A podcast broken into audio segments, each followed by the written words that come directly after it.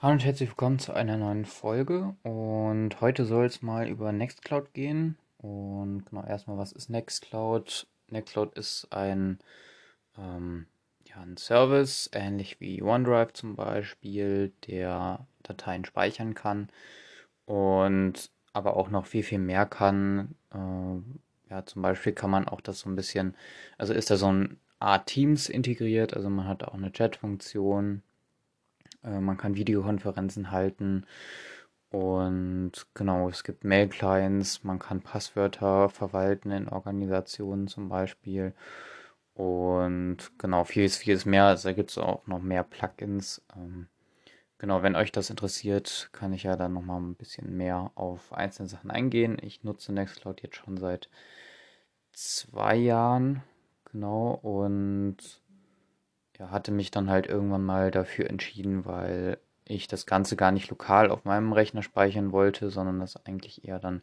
auf allen Devices halt synchronisiert haben wollte. Und genau, da war halt die Frage, was nehme ich da? Und genau, ich habe eh schon NAS und ich wollte aber noch ein paar mehr Features haben als das NAS. Und da das äh, Dockerfähig war, wollte ich da halt dann auch, dass zum Beispiel Nextcloud dann drauf läuft und das dann letztendlich dann auf dem NAS gespeichert wird. Genau, und deswegen habe ich das so angelegt. Natürlich könnte man das auch direkt über das NAS selber machen. Aber wie gesagt, ich wollte ein paar mehr Funktionen haben.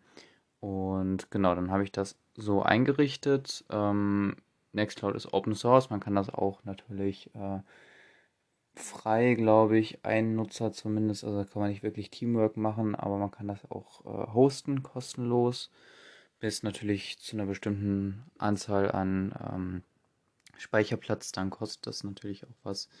Und genau, aber fürs Ausprobieren wäre das vielleicht mal so ein, äh, ja, ein Versuch ähm, oder halt eine Möglichkeit, das erstmal auszuprobieren.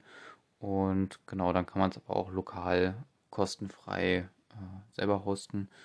Und genau, da gab es jetzt, wo ich jetzt, äh, das ist so der Anlass, weswegen ich die Podcast-Folge mache, gab es einen Bug in dem Synchronisationsclient. Äh, der Synchronisationsclient ist wirklich für alle ähm, ja, Betriebssysteme so verfügbar. Also ich nutze viel Linux, da funktioniert er auch eigentlich äh, ganz gut. Äh, Windows habe ich auch genutzt. Äh, genau, man kann halt Verlinkungen anlegen oder halt direkt komplett Dateien synchronisieren. Und diese Synchronisation ist eigentlich ganz praktisch, weil man kann natürlich dann auch remote arbeiten und es dann nicht direkt synchronisieren, sondern erst, wenn man dann wieder im äh, Heimnetzwerk ist, zum Beispiel, wird das synchronisiert. Man kann das aber natürlich auch über ein VPN oder sowas natürlich auch synchronisieren. Das äh, mache ich auch. Aber ähm, genau, da hat man halt alle Dateien nochmal lokal und werden aber synchronisiert und das genau man einfach auch gut arbeiten kann. Und genau, das wird eigentlich alles ganz gut soweit für einen geregelt. Gibt es auch fürs Handy.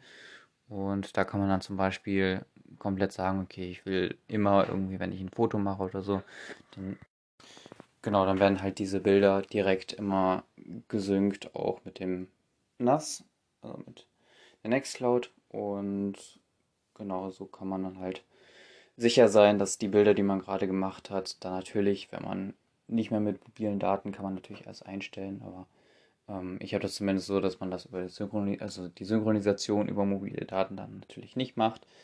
Ähm, genau, weil das einfach schon große Bilddateien sind und genau, das mache ich dann immer beim übers WLAN, so dass wenn ich irgendwie was verliere oder sowas, dann, also das Handy jetzt verliere oder kaputt geht oder sowas, dann ist das alles noch, zumindest die Bilder und einige Verzeichnisse kann man auch einzeln angeben, die dann ähm, genau immer synchronisiert werden.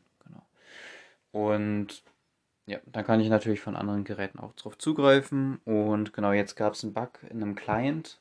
Ähm, nicht für Android, so wie ich das gesehen habe, sondern für die Desktop-Variante.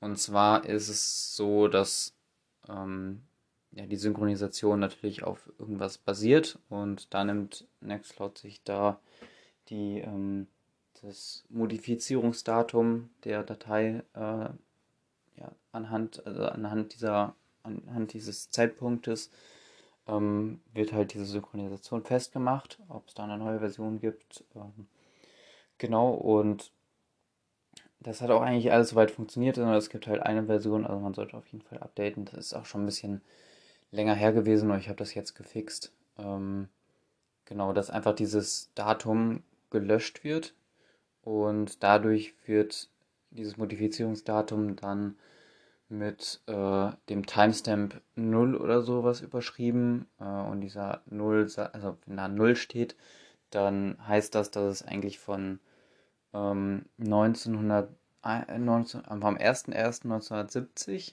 stammt. Das ist so die Konvention da von diesem Timestamp. Und das ist natürlich nicht richtig und dadurch geht er halt in so eine ähm, ja, Synchronisationsschleife, sodass die Dateien einfach äh, laufend irgendwie synchronisiert werden, weil auf dem Server ist halt äh, 1970 eingestellt und lokal ist irgendwie ähm, ja, das aktuelle Datum und dann wird das synchronisiert. Dadurch wird aber dieses Datum wieder verändert und so läuft das halt immer weiter und kommt halt auch zu Problemen, wenn man das dann wieder synchronisieren will. Also nochmal neu alles aufsetzt und dann nochmal synchronisiert, dann ähm, genau ist das halt ein Problem. Und was ich da gemacht habe, die Nextcloud arbeitet halt auch mit einer Datenbank, entweder Postgres oder MySQL, also MariaDB oder MySQL ähm, DBMS.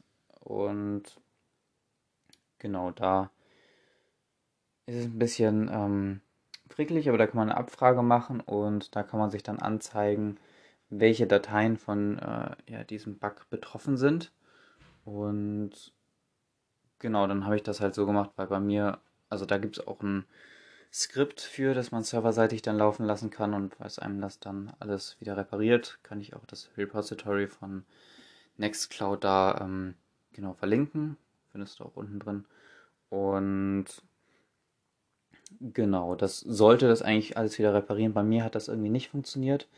Aber zum Glück waren jetzt auch nicht so viele Dateien betroffen. Ich glaube irgendwie nur 200 Stück oder sowas und teilweise ganze Verzeichnisse und dann habe ich es halt einfach so gemacht, dass ich die Verzeichnisse ähm, ja sich also einem, äh, mir runtergeladen habe und dann das Originalverzeichnis gelöscht habe und diese Kopie dann wieder eingespielt habe, dann hat alles einfach, also hat wieder alles funktioniert. Und genau, dann habe ich halt meinen Papierkorb in Nextcloud, muss man natürlich auch noch lernen. Und dann werden diese Dateien auch nicht mehr äh, ja, angezeigt da in dem ähm, genau, in dieser Abfrage.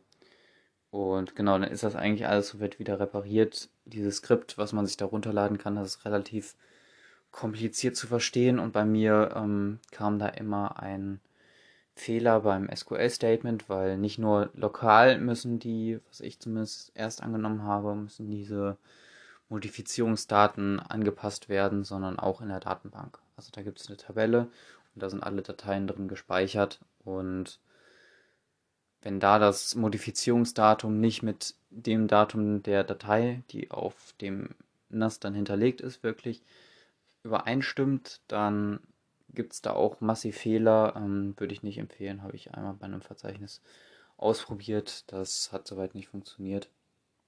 Genau, weil ich wollte mir dann mein eigenes Skript basteln, aber letztendlich habe ich das dann doch manuell gemacht. Das war dann eine halbe Stunde Arbeit oder sowas und dann hatte ich das auch soweit überwunden. Äh, wenn man natürlich größere Organisationen arbeitet und da dieser Bug auftritt, dann ist es natürlich unschön und da ist natürlich dieses Skript, wenn es natürlich funktioniert, sehr, sehr hilfreich und dann würde ich das auf jeden Fall empfehlen. Und genau, aber das war jetzt nur ein Thema, ähm, genau die Fehlermeldung, die dann da auftaucht bei dem Client, ist invalid date. Ähm, und da kann man einfach auch danach suchen, also Nextcloud invalid date Bug oder sowas. Und dann wird einem da auch das Repository angezeigt. Aber wie gesagt, du findest es auch unten in der Beschreibung. Genau. Ich hoffe, dir hat die Folge gefallen und konnte so ein bisschen weiterhelfen. Ähm, genau, kannst ja auch nochmal einen Kommentar schreiben, ob ich da nochmal mehr über Nextcloud machen sollte, wenn das ein interessantes Thema ist. Gibt es aber auch viel auf YouTube. Im deutschsprachigen Raum ist, äh, genau, gibt es auch einige gute Kanäle, die das als Dauerthema genau behandeln. Und genau, dann hören wir uns in der nächsten Folge. Bis dahin. Ciao.